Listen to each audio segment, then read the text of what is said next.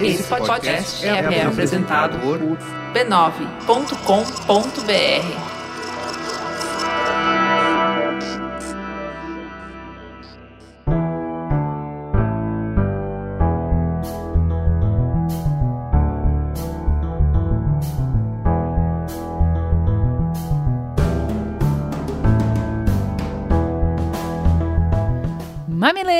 mamiletes, entrem, fiquem à vontade no nosso espaço de diálogo de peito aberto. Eu sou a Juva Lauer. Eu sou a Cris Bartz e esse é o Mamilos, o podcast que sai do raso articulando conversas onde o debate está interditado. Hoje o nosso papo é sobre autoestima.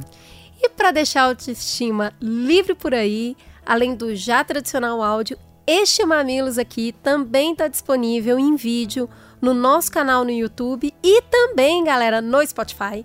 É para ver, é para ouvir, é para conversar junto. Bora dar o play. Esse programa é um oferecimento Dove, marca que sempre teve nas mulheres reais uma inspiração. A gente sabe que toda mulher tem o direito de se sentir confiante com seu próprio corpo. Mas muitas vezes, padrões de beleza podem gerar inseguranças e impedir que elas alcancem todo o seu potencial. Uma pesquisa que foi feita pela Dove, olha só, mostrou que 9 em cada 10 mulheres acreditam que existem um ideal de beleza para suas axilas. Que seria essas axilas sem odores, sem pelos, macias e sem manchas. E é por isso que Dove acredita e defende a aceitação do próprio corpo como um caminho para desafiar os estereótipos e celebrar o que torna as mulheres únicas. Porque, né? Vamos lá, pessoal. Cada axila é única e ela precisa do melhor cuidado. Ela pode ter pelos, sem pelos, com manchas, com cicatrizes ou sem. O que ela precisa é de carinho.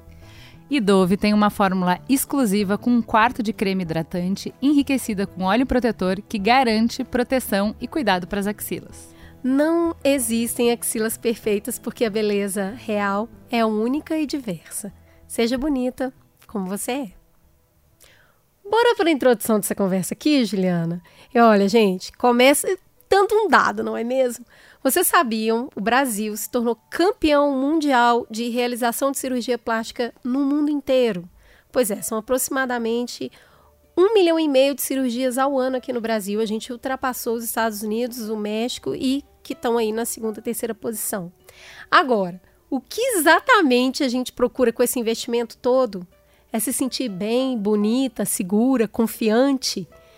Se todo mundo aqui tem redes sociais, assiste televisão, a gente está notando o tempo todo um assunto pipocando em todos os lugares. A pauta é importante se amar. Essa pauta está onipresente, a gente está escutando essa conversa em todo ponto e é sim importante.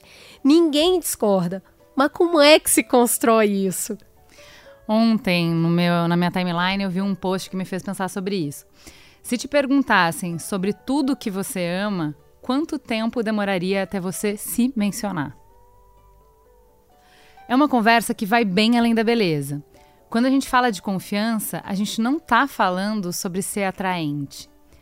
A gente está tentando entender o que será que tem aquela amiga que encara os desafios de peito aberto, acreditando que vai dar, que ela consegue, que ela pode Aquele amigo que não briga por picuinha, que não fica pedindo validação o tempo inteiro, que é leve justamente porque tá de bem com ele mesmo.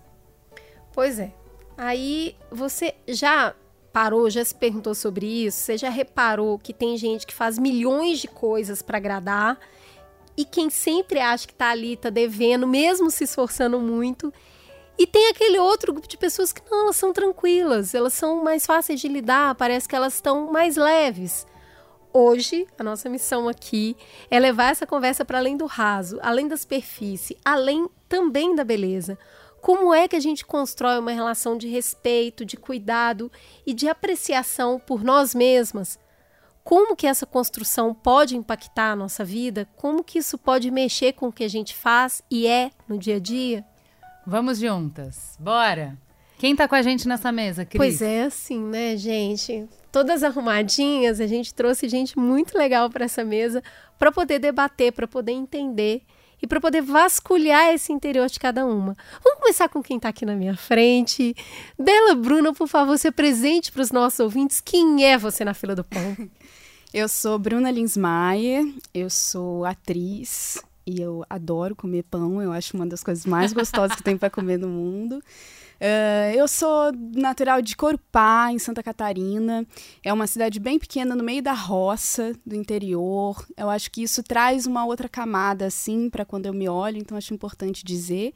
Trabalho com televisão, trabalho com cinema, trabalho com performance, escrevo também. E gosto de conversar, de a gente poder olhar para o mundo e conversar sobre ele. Então, estou muito feliz de estar aqui para a gente poder papear e fofocar um pouquinho. É uma delícia te receber. Eu acho que a gente tem muito para trocar aqui hoje. Mas não, estamos também muito bem acompanhadas. Temos aqui Juliana, Juliana já chegou assim com esse carão, né? A gente tá estreando no vídeo. A hora que a gente viu a Juliana, falei, será que cabe... beleza, é, gente. Será que cabe mais alguém na tela junto com a Juliana?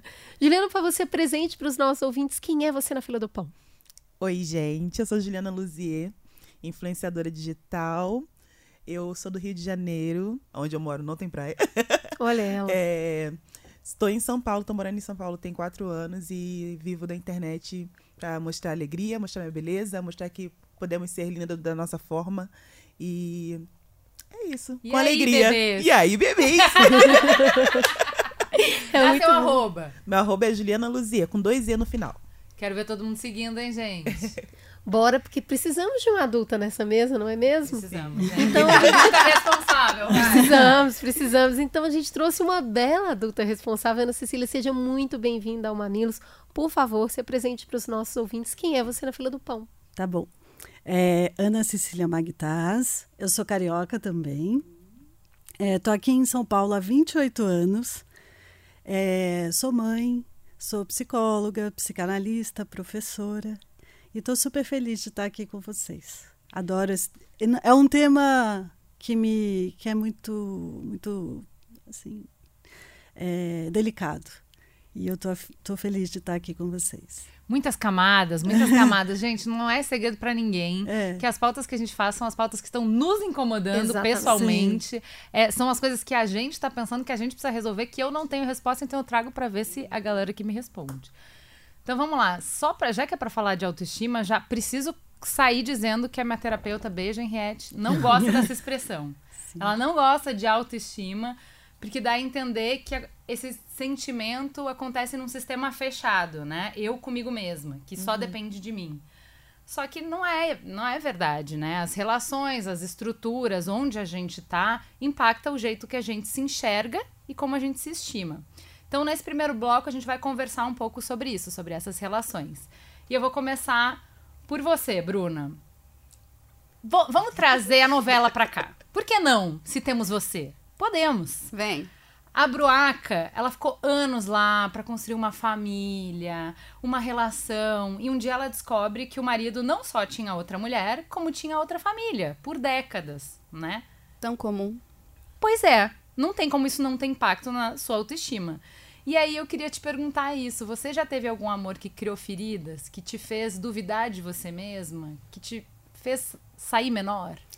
Eu tive, não foi um amor romântico. Foi um amor com uma psicanalista, vê só. Olha ela. Foi uma relação profunda de quatro anos, é, que eu vivi abusos psicológicos e lesbofóbicos muito graves e que minaram completamente minha autoestima. Eu parei de dançar, eu parei de cantar, eu parei de gostar de festa, eu parei de transar, eu parei de gozar, eu gozava e chorava.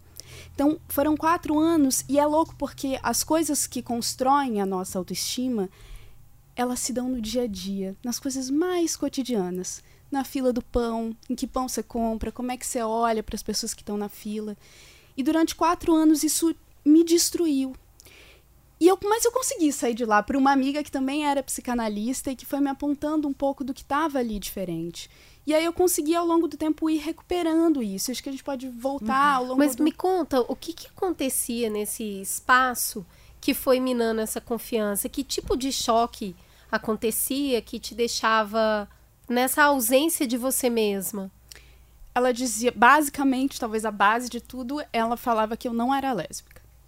Ela acompanhou exatamente a minha transição de um casamento com um homem. E aí acho que por isso trago também quando a gente pensa em relações, né, a gente tem tantos relacionamentos profundos que não são só os românticos e sexuais.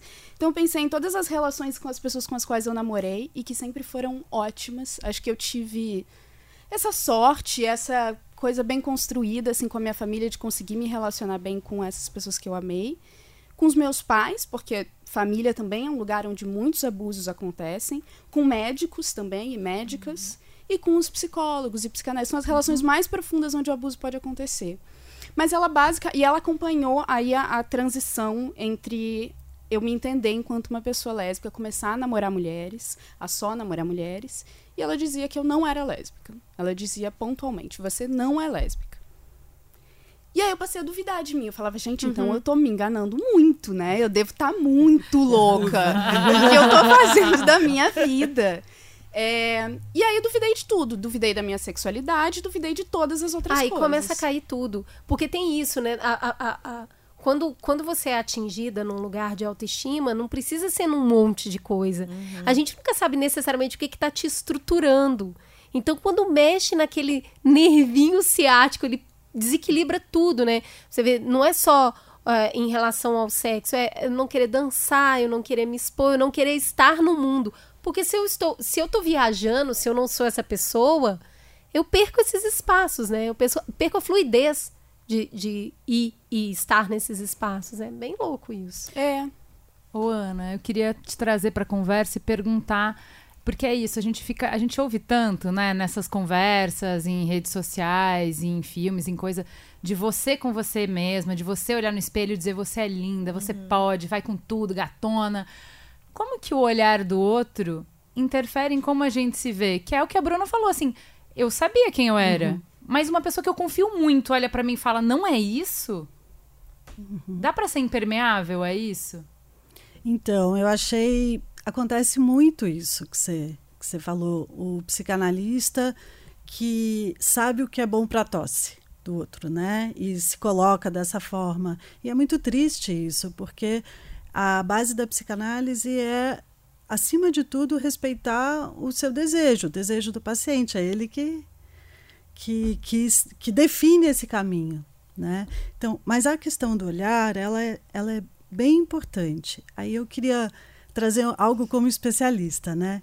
Que é, eu como Henriette não gosto muito da expressão autoestima, porque ela, ela fica realmente, ela limita a gente né, que trabalha com o sentimento, o amor próprio. Então, a questão do amor próprio ela é mais interessante. E aí, é, aí eu queria trazer rapidamente né, um conceito que é a imagem inconsciente do corpo, que é algo que a gente fica imaginando que a imagem corporal, o que a gente dá a ver, é a única coisa que importa. Mas existe uma outra coisa que é a imagem inconsciente do corpo, que é a memória das nossas vivências e sensações desde o nosso nascimento, desde quando a gente estava sendo gestado, na verdade. Então é importante como a gente foi carregado no colo, é, como que a gente percebia no corpo quando era alimentado, como que o prazer era é, foi sendo vivenciado nas zonas erógenas, né, a boca, o ânus, a, as partes genitais. Então tudo isso já vem te, tem uma está sendo vivido desde que a gente nasce. O bebezinho é muito muito dependente. Então, principalmente como você foi carregado, como você foi tocado antes do olhar, ou junto com o olhar, o contato com o outro. Aí essa imagem, ela ela vai sendo gravada no psiquismo. Por que ela é gravada? Ela é repetida, então, aquilo que é repetido vai marcando a gente. E é tão interessante, na, isso para muitos psicanalistas, né? É, a criança, quando ela tem mais ou menos uns três anos, a partir daí, ela entende que a imagem que ela dá a ver é o que chama mais atenção. Então, todas essas sensações, elas ficam guardadas no inconsciente. Por isso que a gente passa a não acessar mais, mas está presente no nosso, nos nossos gestos, no nosso jeito de andar, de falar com as pessoas. A imagem corporal está aí. É tão legal isso. E eu acho super importante é, essa parte que a gente retoma o início da vida, porque esse narcisismo, né, essa, essa visão do eu que a gente vai conseguir construir também depende do narcisismo que os nossos pais, os cuidadores, são capazes de colocar na gente. Então, assim, uma mãe que não tem autoestima, que não tem o seu próprio narciso bem constituído, ela também não vai conseguir colocar isso nessa criança, nesse bebê. Então, eu acho que essa constituição inicial, muitas vezes, ela acontece é, de uma maneira falha, porque, de novo, a gente está nesse arcabouço, a gente está aqui, todo mundo junto nessa sociedade, vai ser atravessado por isso. E ela não passa só pelas relações de trabalho, de, de amorosas, como a gente estava falando, né? Ela também passa pela relação, pela relação de trabalho. E aí eu queria te trazer, Ju, te perguntando isso. Nesse espaço que a gente entra para constituir a nossa singularidade, né? Eu projetei, então é desta forma porque eu pensei, e isso tem valor, porque eu construí. Então, o, o trabalho como um lugar de criação, como um lugar de exploração do eu. Eu queria te perguntar se já aconteceu alguma situação de você entrar num local de trabalho e de repente, sei lá, entrou toda poderosona mesmo, tipo, tô bem para fazer esse trabalho, e chegou lá, aconteceu, ah, ah, houveram acontecimentos, pessoas disseram coisas, o próprio ambiente, né? A gente estava falando um pouco aqui antes de começar sobre o poder que o ambiente tem sobre a gente. Foi lá e desconstruiu o que você tinha construído para aquele trabalho. Você já se sentiu desconfortável nesse lugar? Como é que foi para você e como que você conseguiu encarar essa situação? Sim, já me senti muito desconfortável em relação ao trabalho mesmo. Porque a minha área de trabalho, que é influenciadora, trabalhar com rede social, na rede social é tudo muito lindo. Mas o por trás a gente não, a gente não vê isso. E quando eu cheguei num trabalho, num determinado trabalho, eles, eles levantavam a bandeira de que da diversidade, de tudo, mas por trás era todo mundo padrão. As, as pessoas eram totalmente. Eu cheguei lá, nossa, vou arrasar, tô bem, vai dar tudo certo. Mas cheguei no, no, no trabalho, você se sentiu, tipo, eu me senti oprimida no, no ambiente, sabe? Eu, como uma mulher preta, cheguei no lugar e, e não me vi no lugar, entendeu? De, de olhar assim, caraca, o que, que eu tô fazendo aqui? O que, que eu tô fazendo aqui? Por que, que me chamaram? Me chamaram só por causa da rede social, só por causa. de- pra mostrar na internet que eles, que eles olham, que eles cuidam das, das outras pessoas, que eles, eles seguram a bandeira, mas por trás não seguram. Então eu me senti super E desconfortável. aí eu vou te perguntar um Mas tem negócio. o outro lado também. Ah. Tem um outro lado. De lugar que você não imaginava e você chega lá e fala assim: Caraca! que isso? Eu, eu tô no lugar que eu me sinto, me, me sinto confortável. Me sinto bem, me sinto, nossa, tô, tô vendo outra pessoa que parece comigo. Tô vendo outra pessoa que, que tá me olhando, tá com um sorriso no rosto, tá assim, caraca, tu tá ali, você tá me representando. Entendeu? Então tem os dois lados, mas já vivi os, os dois lados. Mas é- é- eu acho que tem isso de você é a mesma pessoa. Ela tá nessa empresa aqui, nessa agência, né, né? E aí você nessa novela. E aí você é ótima, você tá brilhando, desempenho incrível, você se sente bem e Sim. você acredita no que você entrega. E na próxima, parece que nada encaixa. E a gente não, salvo engano, a gente não olha e puxa pra. faz uma análise do lugar pra ver. Ah, então eu acho que esse lugar não encaixou comigo. São peças. Não é que o lugar tá quebrado, não é que sou eu que tô quebrada. Mas não encaixou. Ótimo, vou procurar onde encaixe. Via de regra, a gente olha e fala: eu não sei fazer, então eu só sabia lá. É tão raro que uma pessoa tenha a justa medida. Não a mais, não a menos, mas a justa medida. E ela saiba se respeitar, respeitar o seu trabalho, que quando acontece as pessoas ficam admiradas. Fica todo mundo sem saber o que fazer, É, porque não é comum, entendeu? Uma- eu, eu vou contar essa porque é boa. Um dia, ingenuidade minha, né, infantilidade mesmo, não, não soube fazer a pauta. A gente recebeu a grande, a maravilhosa diva, nem sei se viva ou se apenas cito as frases de Viviane Mosé, e na pergunta, querendo me mostrar boa aluna, querendo mostrar que eu estudo, eu cito um outro filósofo. Fulano disse que. Mano, ela falou: Ô, você não me trouxe do Rio de Janeiro pra citar outro cara, né? Um homem ainda. Fala do meu trabalho. Assim. Não diferente, assim. Eu entendi, eu estava errada, gente. Eu estava errada. Numa boa intenção, mas eu estava errada. A partir do momento, a gente mudou completamente, a gente seguiu o flow. Porque é isso, ela sabe o que tem que falar, não sou eu, não preciso estudar pra caramba, não sei o quê. Ela sabe. Foi um dos programas mais incríveis que a gente já fez. Não é errado, não é ruim você respeitar o seu espaço, ensinar as pessoas a respeitarem o seu espaço. Mas como que faz isso? É, sério. Não, você teve escuta. É. Você pode me ensinar? Tem um cursinho rápido? Gente, câmera aqui, Cinco ela vai passos. ensinar, vai. Peraí, deixa eu pegar caneta. Eu esqueci de falar uma coisa do que você perguntou antes. Só é uma coisa super importante que tem a ver com isso.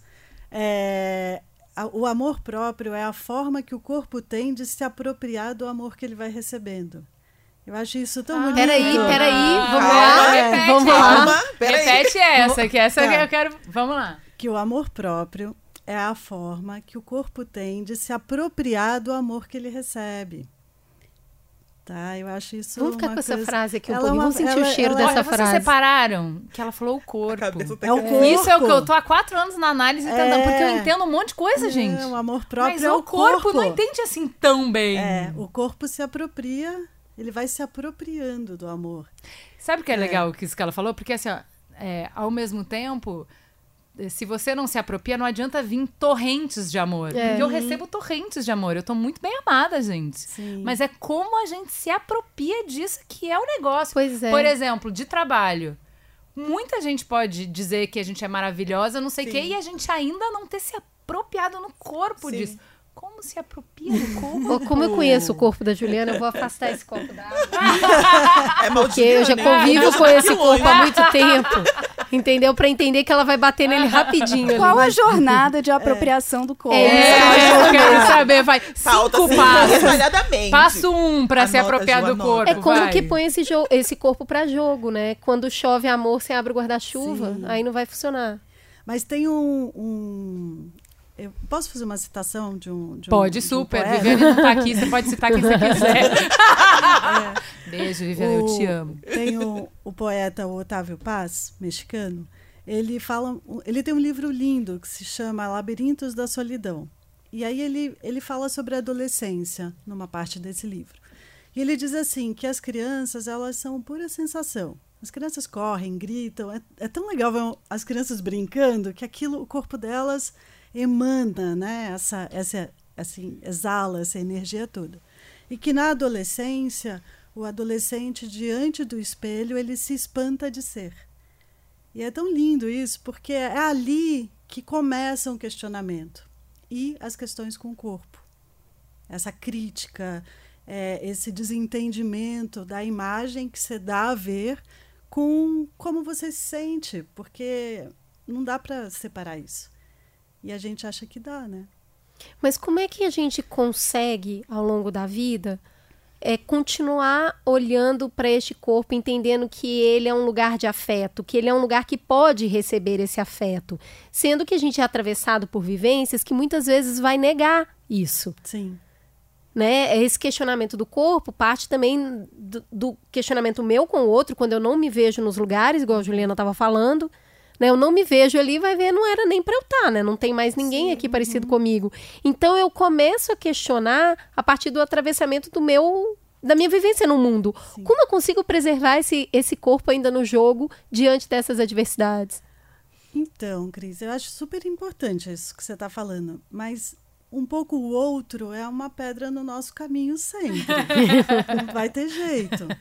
Agora, Mas com eu, essas pedras você pode construir seu castelo. Olha aí, pra gente ficar no Aí- raso. Aí eu, eu, eu acho que, que a gente tem um caminho que a gente vai seguindo e vai construindo ele conforme vai seguindo. E o- um pouco o que, que a gente faz com as pedras no caminho. Isso é, é muito o que eu trabalho com os pacientes, assim, em linhas gerais.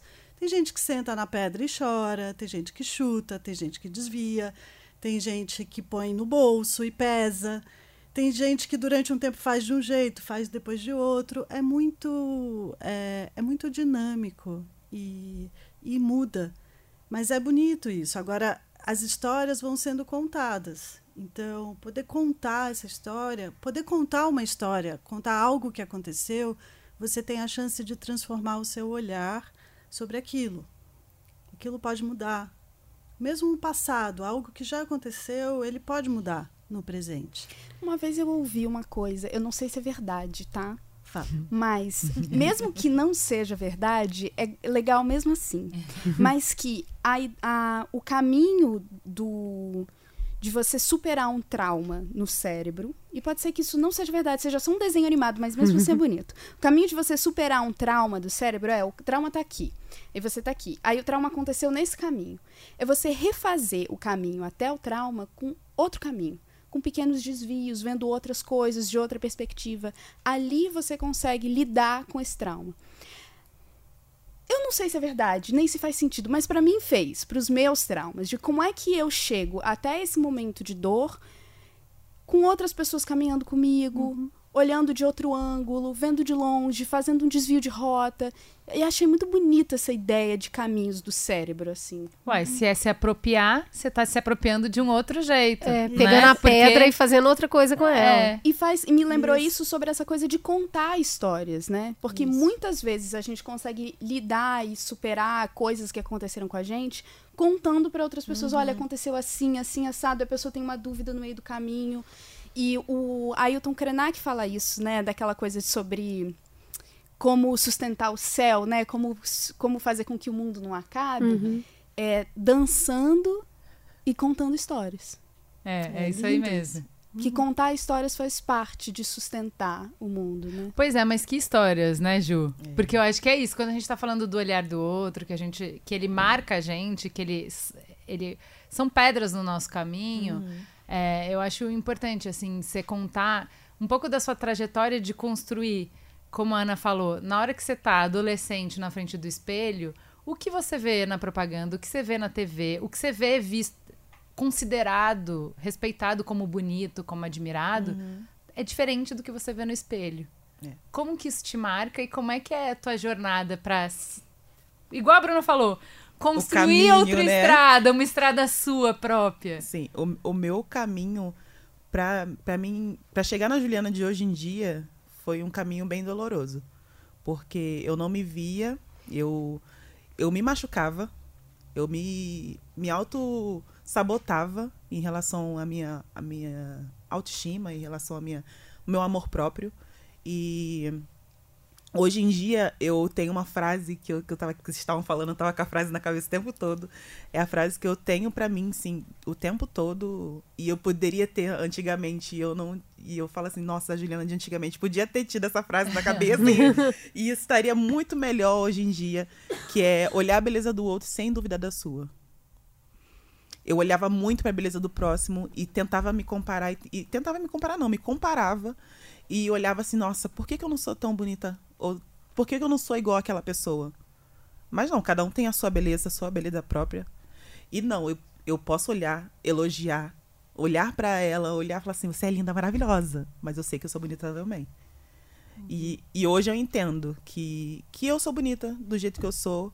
Não arrogante, me achando pra caramba. Tem dias que eu me acho. Poderia. Com certeza. eu não julgaria se fizesse. Tem motivos? Tem motivos. Tem dia que eu me acho, com certeza. Isso é muito bom. Mas eu entendo que essa trajetória fez, fez quem eu sou hoje. Sofri, sofri, mas eu poderia ter sofrido menos. se eu tivesse entendido, igual eu entendo hoje que cada um tem sua beleza, que eu sou linda do jeito que eu sou, eu não Mas esse caminho melhorar. foi construído como? Foi todo dia você se olhando e procurando ponto positivo? Pessoas, foi... eu me olhando, não só, não é só o alto cuidado, não é só a, a autoestima, mas é pessoas ao meu redor me mostrando que eu sou bonita. Pessoas, pessoas que me, que me levantavam, sabe? Não adianta a gente. A nossa, a nossa vida não é só. Uhum. A gente não vive a vida só. Então a gente precisa de pessoas. Então eu vivi com pessoas ao meu redor que mostravam para mim. Ah, tipo, tiraram a escama dos meus olhos e mostraram que, pô, Ju, tu tá maluca? Tu tem certeza? Olha no espelho de novo. Tu, olha, olha, olha essa mulher que você é hoje. Eu falei, caraca, é verdade. Então essa trajetória foi, tipo, minha mãe, minhas amigas, minhas amigas. É. meu marido. Amiga é bom demais, né, Sim. né, gente? É importante. Eu, eu fico muito impressionada com o quanto as minhas amigas pretas, elas sempre trazem para a relação uma coisa que tem um nível maior de potência, sabe? Sim. E de certeza. Uma certeza que eu fico assim, estatelada. É, aconteceu uma situação que eu não, não aceitei um trabalho porque eu estava muito insegura. E essa amiga preta me pegou assim e falou assim: se você não acredita em você, acredita em mim. E aí ela falou: se você não acreditar em mim, aí você tá me magoando. E aí já não era. Ela puxou pra ela, mano. A gente tem isso, esse negócio. Ela puxou. Aí, como eu Nossa. gosto muito dela. Beijo, Samanta. Como eu gosto muito dela, eu fiquei, ah, eu não queria decepcionar a Samanta, entendeu? E aí. E, e- e quando eu aceitei o outro trabalho, que, que era super arriscado, eu fui falar com ela. Eu falei, olha, essa, essa é outra coisa que eu aceitei, porque eu lembrei daquele, daquele safanão que você me deu. E eu acho que essa diversidade nas amizades, quando a gente convive com essas amigas que trazem outros lugares de beleza e outros lugares de vivência, é um negócio tão poderoso, assim, de ver como, como isso também pode ser imputado nos filhos, porque é um trabalho maior. Sim. É um trabalho maior e às vezes a gente que não está no dia a dia olhando para isso deixa passar isso para os filhos, né? De não reforçar a beleza que eles têm, de virar e falar você é linda, porque né, já é bonita mesmo. Não, você tem que relembrar Sim. o filho disso. Você tem que ficar falando com ele, você é lindo e não sei o quê. É, é quase criar uma, uma máquina ali de, de certeza, porque ela vai enfrentar esse mundo de incertezas, né? Deixa eu é, puxar a conversa de novo para onde a gente estava de é, como é, o que a gente vê vai moldando muito do que a gente espera reconhecer no espelho e dessa quebra que existe quando a gente olha para o espelho e não reconhece o que, de tanto ver, se tornou comum. De tanto ser comum, a gente entendeu que o que é comum é normal. E tem uma diferença entre comum e normal. E eu acho que é, é bem raro a gente se dar conta disso. O que é muito comum a gente acha que é normal. E aí, Bruna, recentemente você causou. Recentemente não, já tem um tempo. Mas você causou Já vem um causando. frisson. Porque você saiu numa capa de revista e tinha um detalhe. Porque de verdade, era um detalhe que era diferente do esperado. Não era comum. Porque não era comum, foi considerado que não era normal. Conta essa história. O que aconteceu que deixou as pessoas tão. Ai, meu Deus! que horror! Nossa! O que aconteceu? Eu não sei nem se eu sei contar essa história, porque eu acho que todas essas coisas que aconteceram na minha vida que foram um pouco assim. é, desencaixadas, né, para as pessoas que me acompanhavam, para mim eram o que eu tava seguindo. Uhum. A minha sexualidade, ou a maneira como eu lido com o meu corpo. Então as pessoas me deram notícias, a coisa do outro, né? As pessoas me deram notícias de tipo, isso é muito estranho. Alguém te avisou. Isso é muito estranho. Olha, você vai perder trabalho. Olha, você não vai ser mais respeitada. Olha, né? Então as pessoas foram me dando notícia disso, mas eu não sei em que momento, em, é, como é que foi que eu deixei de raspar os meus pelos. Raspar não, né? Arrancar com dor e cera quente os pelos do meu corpo. É, e aí, o que antecede a história da capa da revista é que uma vez eu tava no Festival de Cannes com um filme e era verão. E aí eu fui com um amigo que estava trabalhando lá, que era fotógrafo, é, para uma praia perto. E a gente mergulhou e ele tinha levado a câmera e ele fez umas fotos lindas, minha numa praia paradisíaca. E numa dessas fotos aparecia os pelos embaixo do braço e os pelos também na virilha. E eu postei essa foto como eu postei qualquer outra, né? A sequência ali depois do festival, das férias. Foi um rebuliço. Assim, é, eu não sei, eu, eu talvez já tenha esquecido, por tão, é, é tão doloroso na hora que acontece, que eu acho que eu já esqueci, então não tem mais detalhes pra te contar exatamente o que aconteceu. Mas foi horrível. As pessoas acharam que eu era de outro mundo, muito estranha, muito esquisita. E aí aquilo foi. E eu, falei, e eu fui conversando sobre aquilo. Eu falei, gente, mas pra mim faz tanto sentido, sabe? Por que, por que, que isso é tão. Por que, que isso Por é que, tão. que te incomoda especificamente, né, amore? Exato, por que que te incomoda, assim? Já. A gente sabe que Seu a gente, é seu. enquanto mulher, é muito. O dedo é muito apontado, as pessoas se sentem muito no direito de dizer sobre o seu cabelo, sobre o jeito que você se veste, sobre o peso que você tem. É, mas pra mim fa- não fazia o menor sentido, especialmente quando eu olhava pros meus amigos é, considerados, vistos como homens, e pra eles estava tudo certo. Então por que é que eu não posso ter pelos se eles nascem aqui? E se em tese os pelos estão aqui pra proteger a minha axila, que é um lugar muito sensível do corpo, inclusive. Que a minha médica Ayurveda um dia me disse que quando eu quisesse colocar óleo essencial e fosse para ser bem absorvido pela pele, eu podia passar na axila, que é um lugar que absorve demais, as, as tem muita glândula. É um lugar hipersensível do corpo. Ele precisa ser cuidado, ele precisa ser protegido, e os pelos estão ali para isso. Então tá tudo bem eu ter pelos, né? A coisa do cheiro não mudou no meu corpo de ter pelo, não ter pelo. Antes eu tinha cheiro, eu continuo tendo. É, e aí eu fui falando sobre isso e chegou o momento dessa capa de revista e eu achei foi uma capa da Marie Claire, j- é janeiro, assim, logo depois do ano novo, então era verão, aquela coisa, sabe? É, regata. Super foi- pra cima. É, foi linda.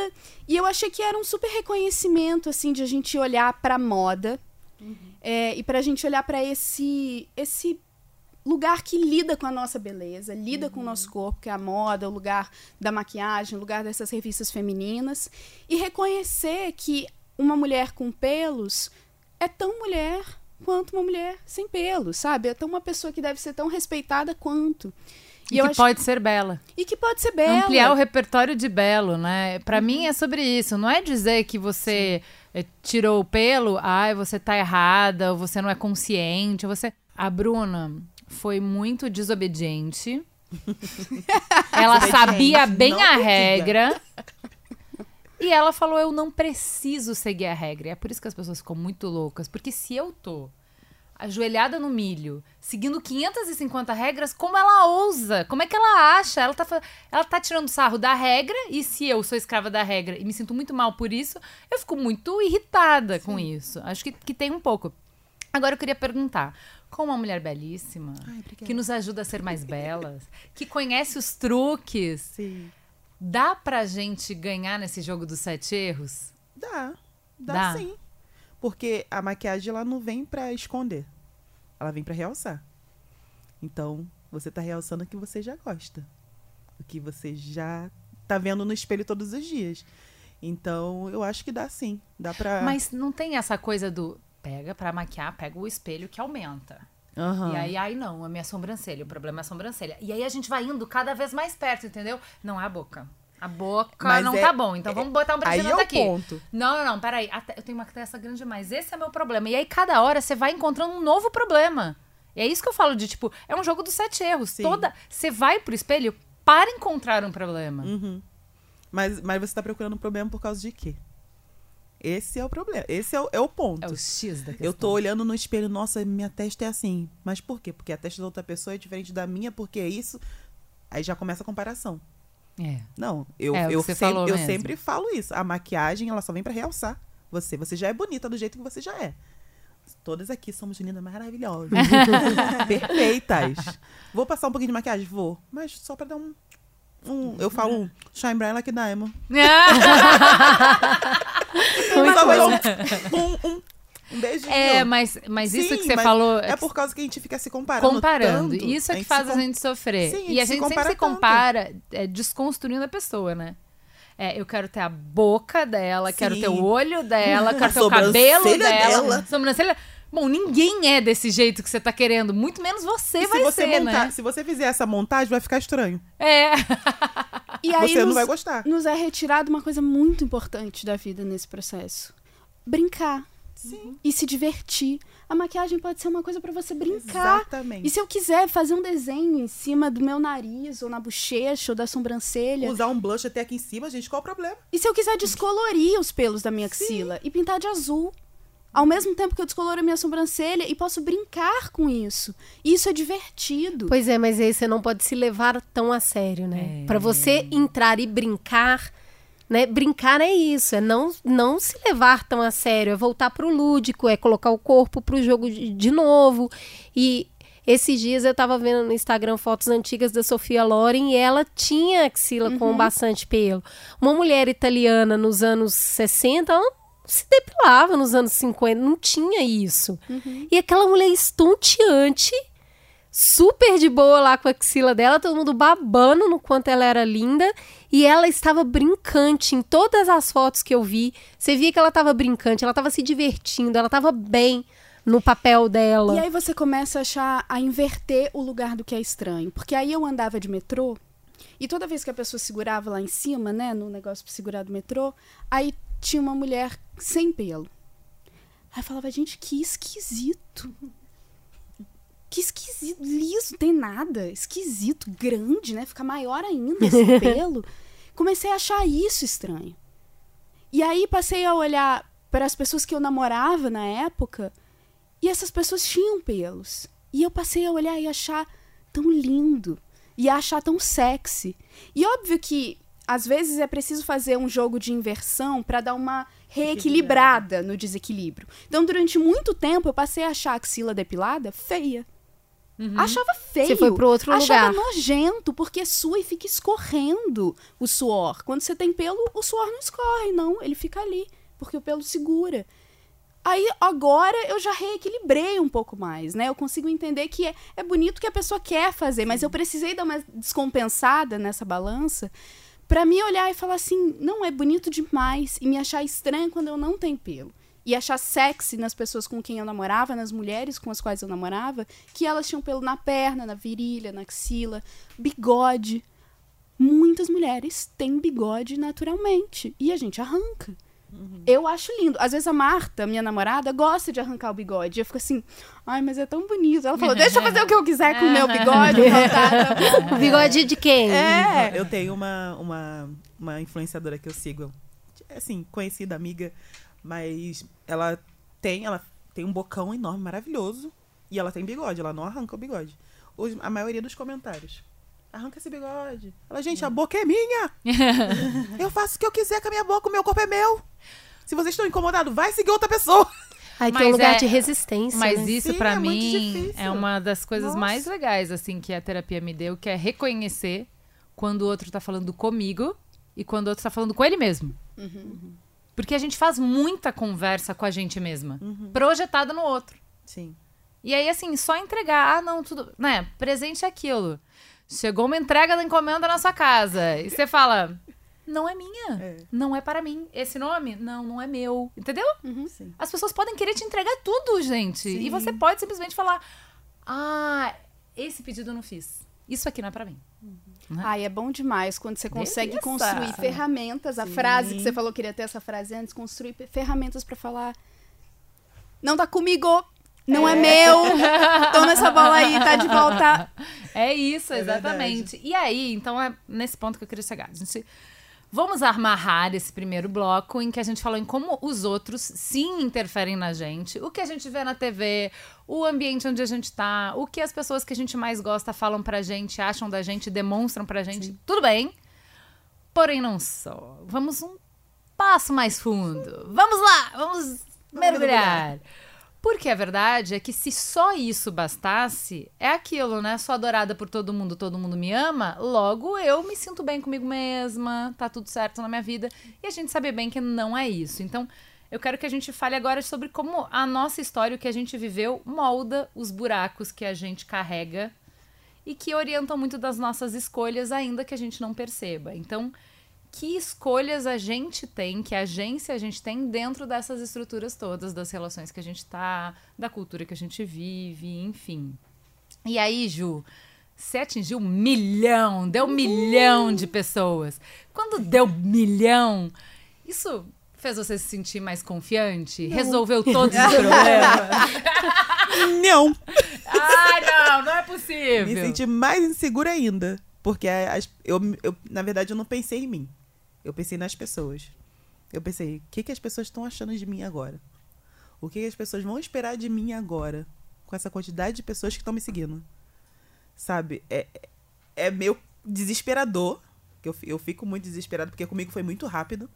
Tipo, em três anos eu cheguei a um milhão. Isso, pra, pra antigamente é, é muito rápido. Então.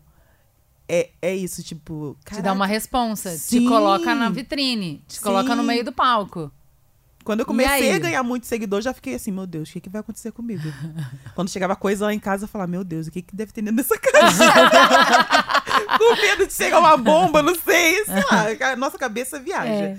Mas é uma responsabilidade muito grande do que, que a gente tá fazendo, se eu tô fazendo algo certo, se eu, se eu errar, Tipo, errar pra mim, sabe? Sim, errar porque você mudar considera, quem eu né? sou, Aham. mudar quem, quem, quem a Juliana é pra, pra agradar todo mundo.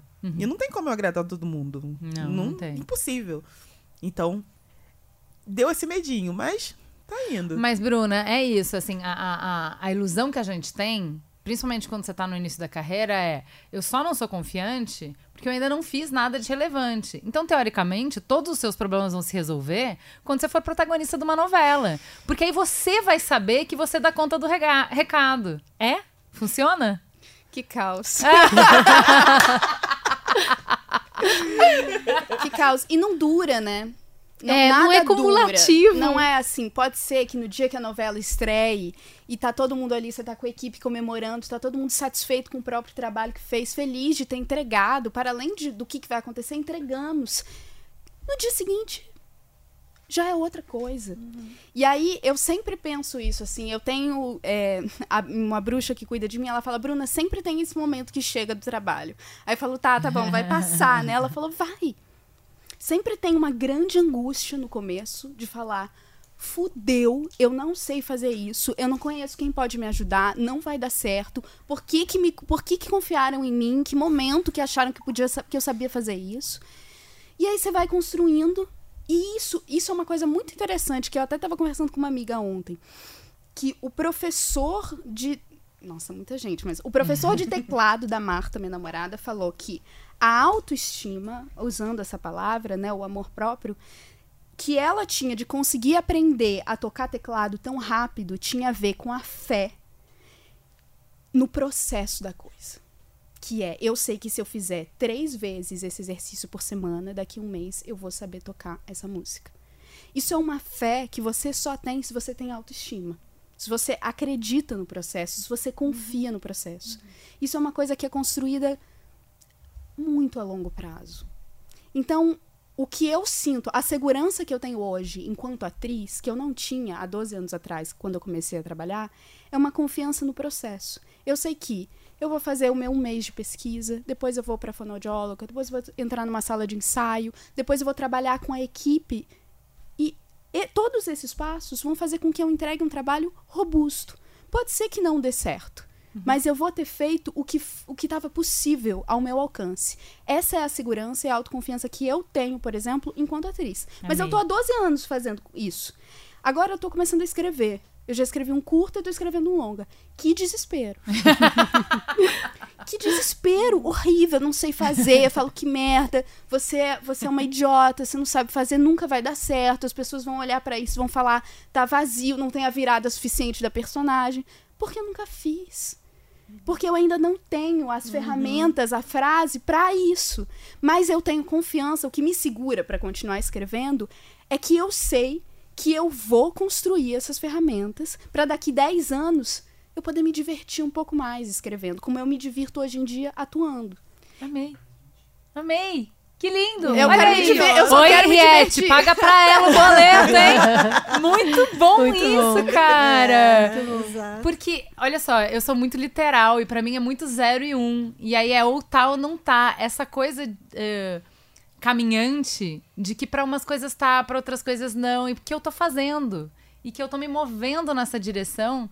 Isso é muito, muito legal. Porque é isso, né? Eu acho que. eh, a gente coletivamente tem um monte de gente junto nessa virada aí, nessa travessia, se dando conta que esse gostar da gente, essa confiança de que vai dar certo, né, Pra se colocar no mundo, pra colocar a nossa voz, não vai vir do cabelo certo, do látex certo, eh, de, de ser uma esposa perfeita, uma mãe perfeita, de que não adianta atingir coisas, conquistar coisas que não vai nos dar o sentimento lá dentro que a gente queria ter. Como que a gente. É, Ana, o que eu, Então, que- eu queria ah. entender um pouquinho da, de constância, porque eu acho que essa é a palavra que fica Ah, forte pra mim perfeito. quando a Bruna É. fala. Não, Parece que a perfeito. gente quer chegar num estado Sim. do pronto.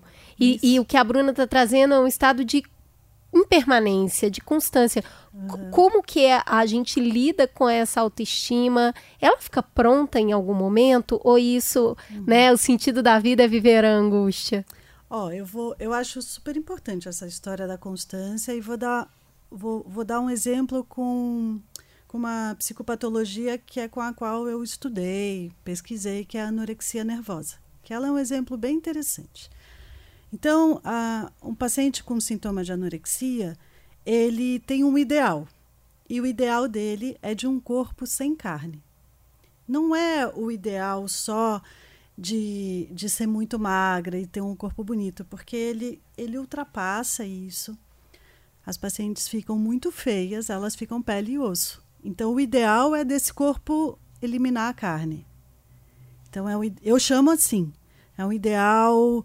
É, e os pecados estão na carne, né? Uhum. Então, e aí, esse. esse é, é de, de alguma maneira, elas estão em conformidade com uma norma social de beleza, e, ao mesmo tempo, elas estão denunciando essa norma, porque elas adoecem e fazem disso uma coisa muito horrorosa.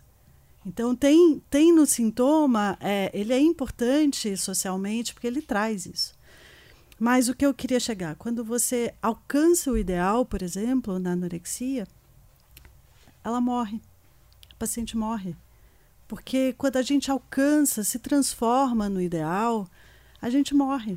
Que o ideal lindo. precisa existir como algo a ser, a ser alcançado. Ele está numa perspectiva.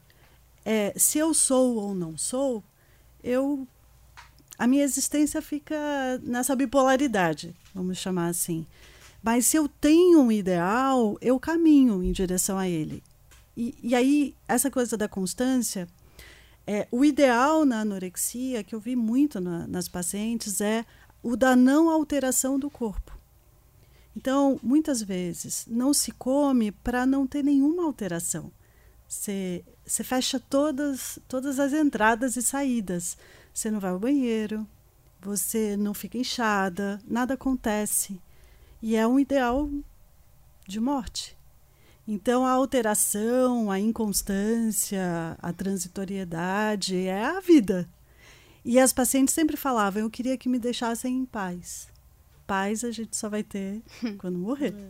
então, assim, essa é, é interessante. Era esse, e a gente, o, o Felizes para Sempre, fica uma garantia de que vai ficar tudo bem para sempre. E é isso, tudo acontece ao mesmo tempo. E A vida é resolver conflito É, o tempo inteiro é. e nunca estar pronto e sempre estar em movimento, é, né? a a desordem na ordem, né? Mas a É. minha pergunta que eu faço pra minha psicanalista é: como é que eu posso me divertir então nesse processo? Boa, é isso. É É, ótimo. isso Porque a que eu angústia quero. vai existir, É a ansiedade isso. vai existir, o medo vai existir. É. Já entendi.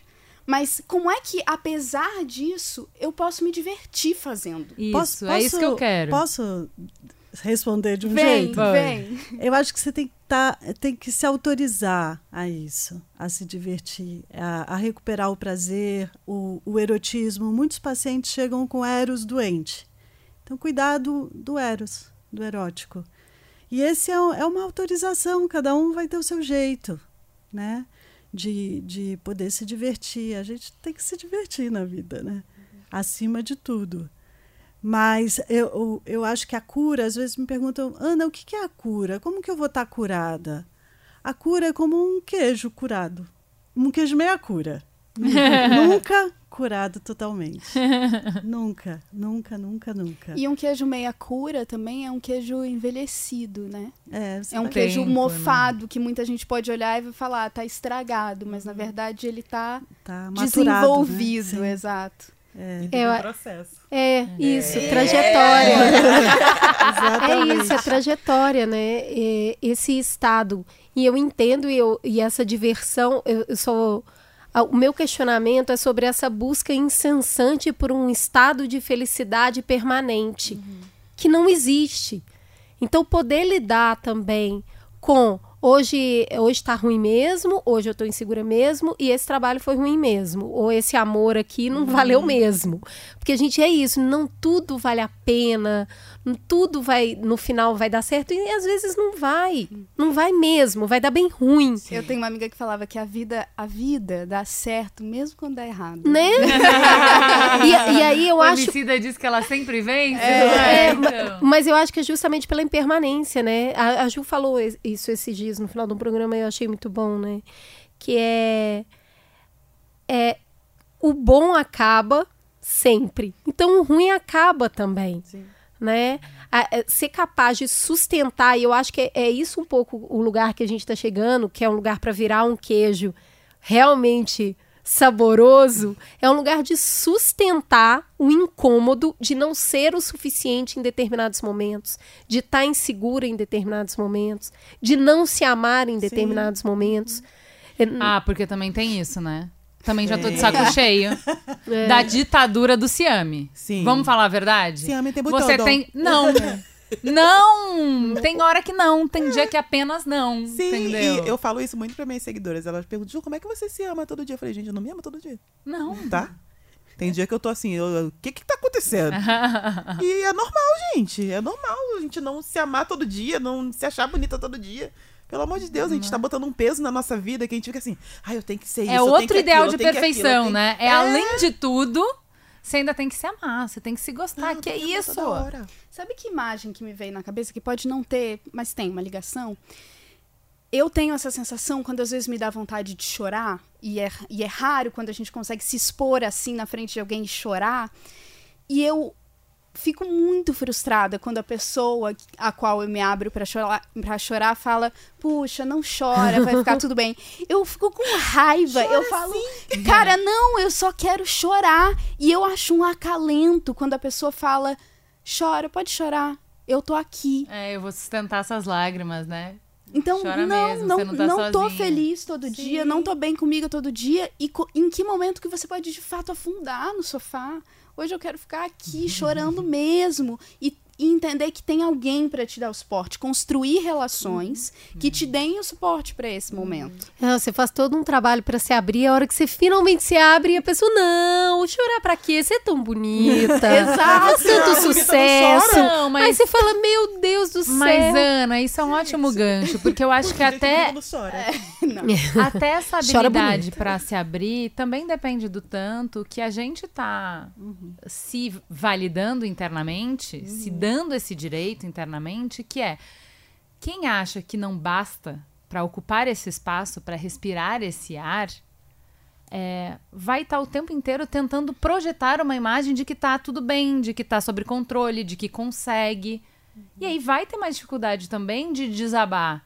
Porque até isso, até desabar, depende de você acreditar que você pode na frente do outro, que tá tudo bem, que você não vai. O seu eu não vai se desmantelar, você não se desintegra como pessoa se você se dá a ver. Dá a ver que do lado de dentro tem bagunça também. Tem isso também, concordo. É, Essa, essa forma de você poder confiar no outro e, e se expressar. Mas é é uma confiança em você para que você- possa confiar no Sim, outro, e né? confiar que você não vai, que você não está se perdendo, deixando de existir.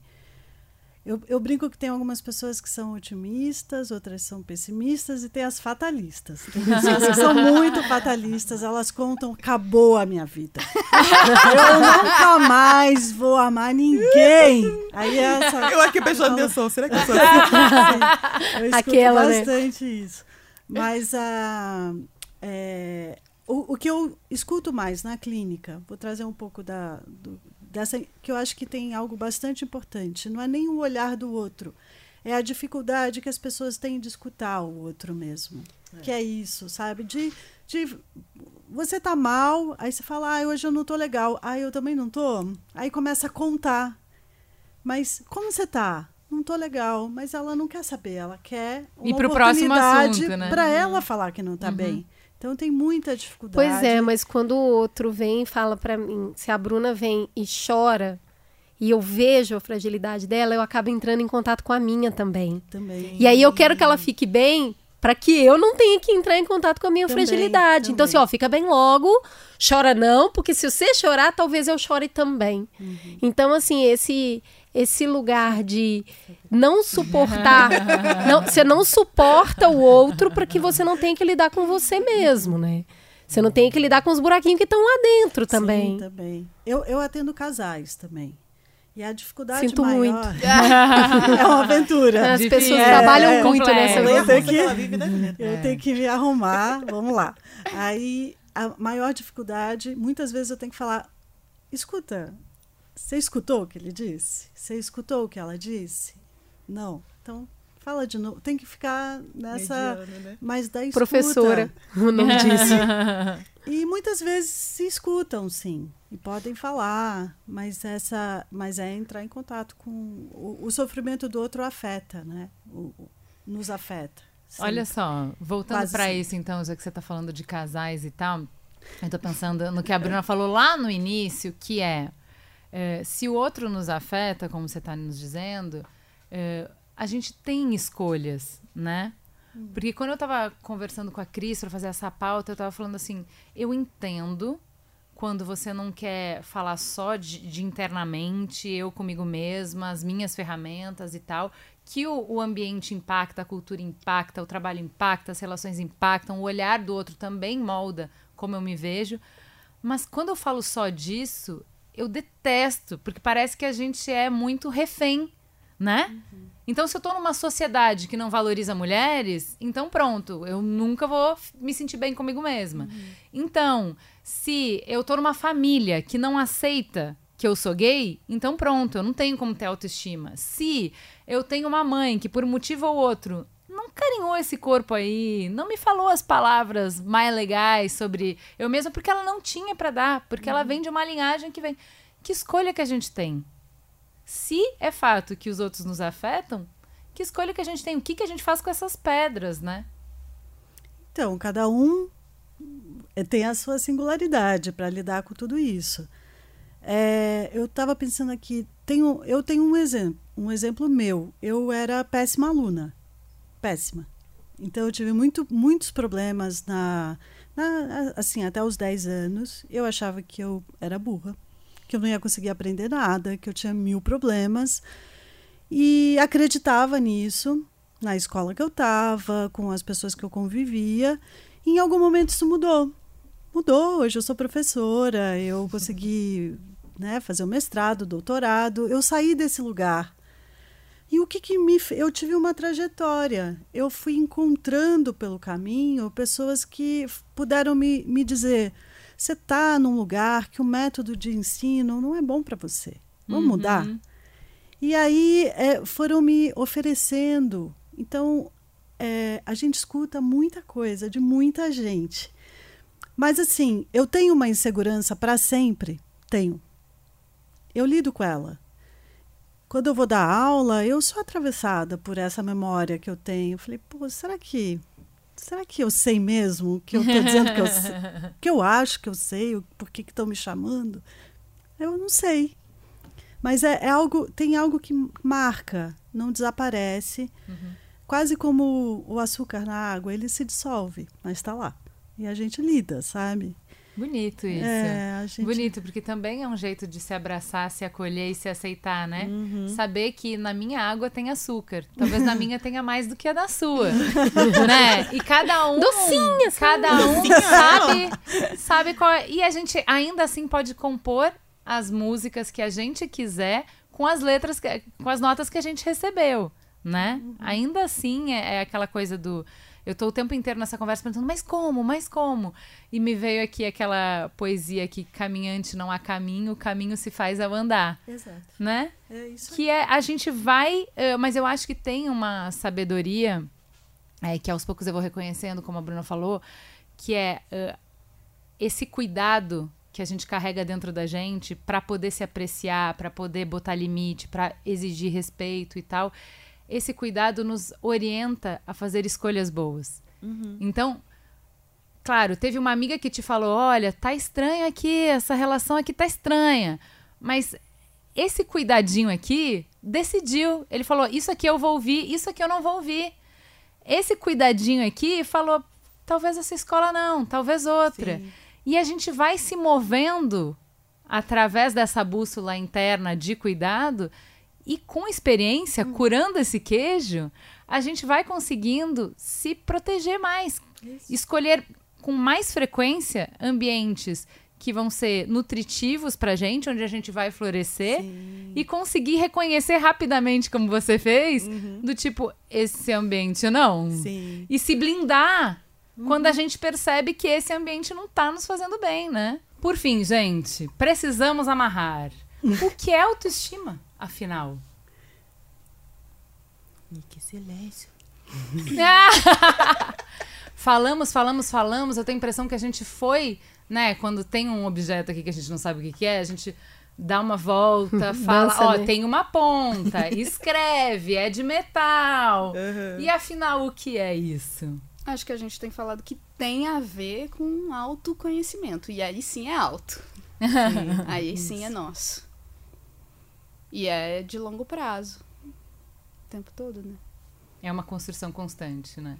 Mas não uma construção sozinha. Uhum. Uma construção com outras pessoas também.